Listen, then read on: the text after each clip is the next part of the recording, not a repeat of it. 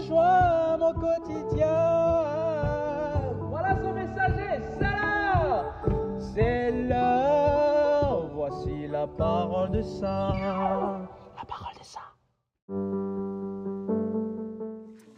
Il n'existe pas de réalité pour euh, parler ou mieux décrire le royaume des cieux. C'est pourquoi le Christ utilise des comparaisons.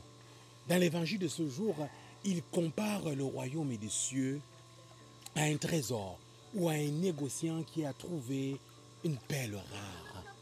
Oui, bien aimé dans le Christ, si nous mesurions la profondeur des propos du Christ, nous comprendrions l'importance du royaume des cieux qui n'a pas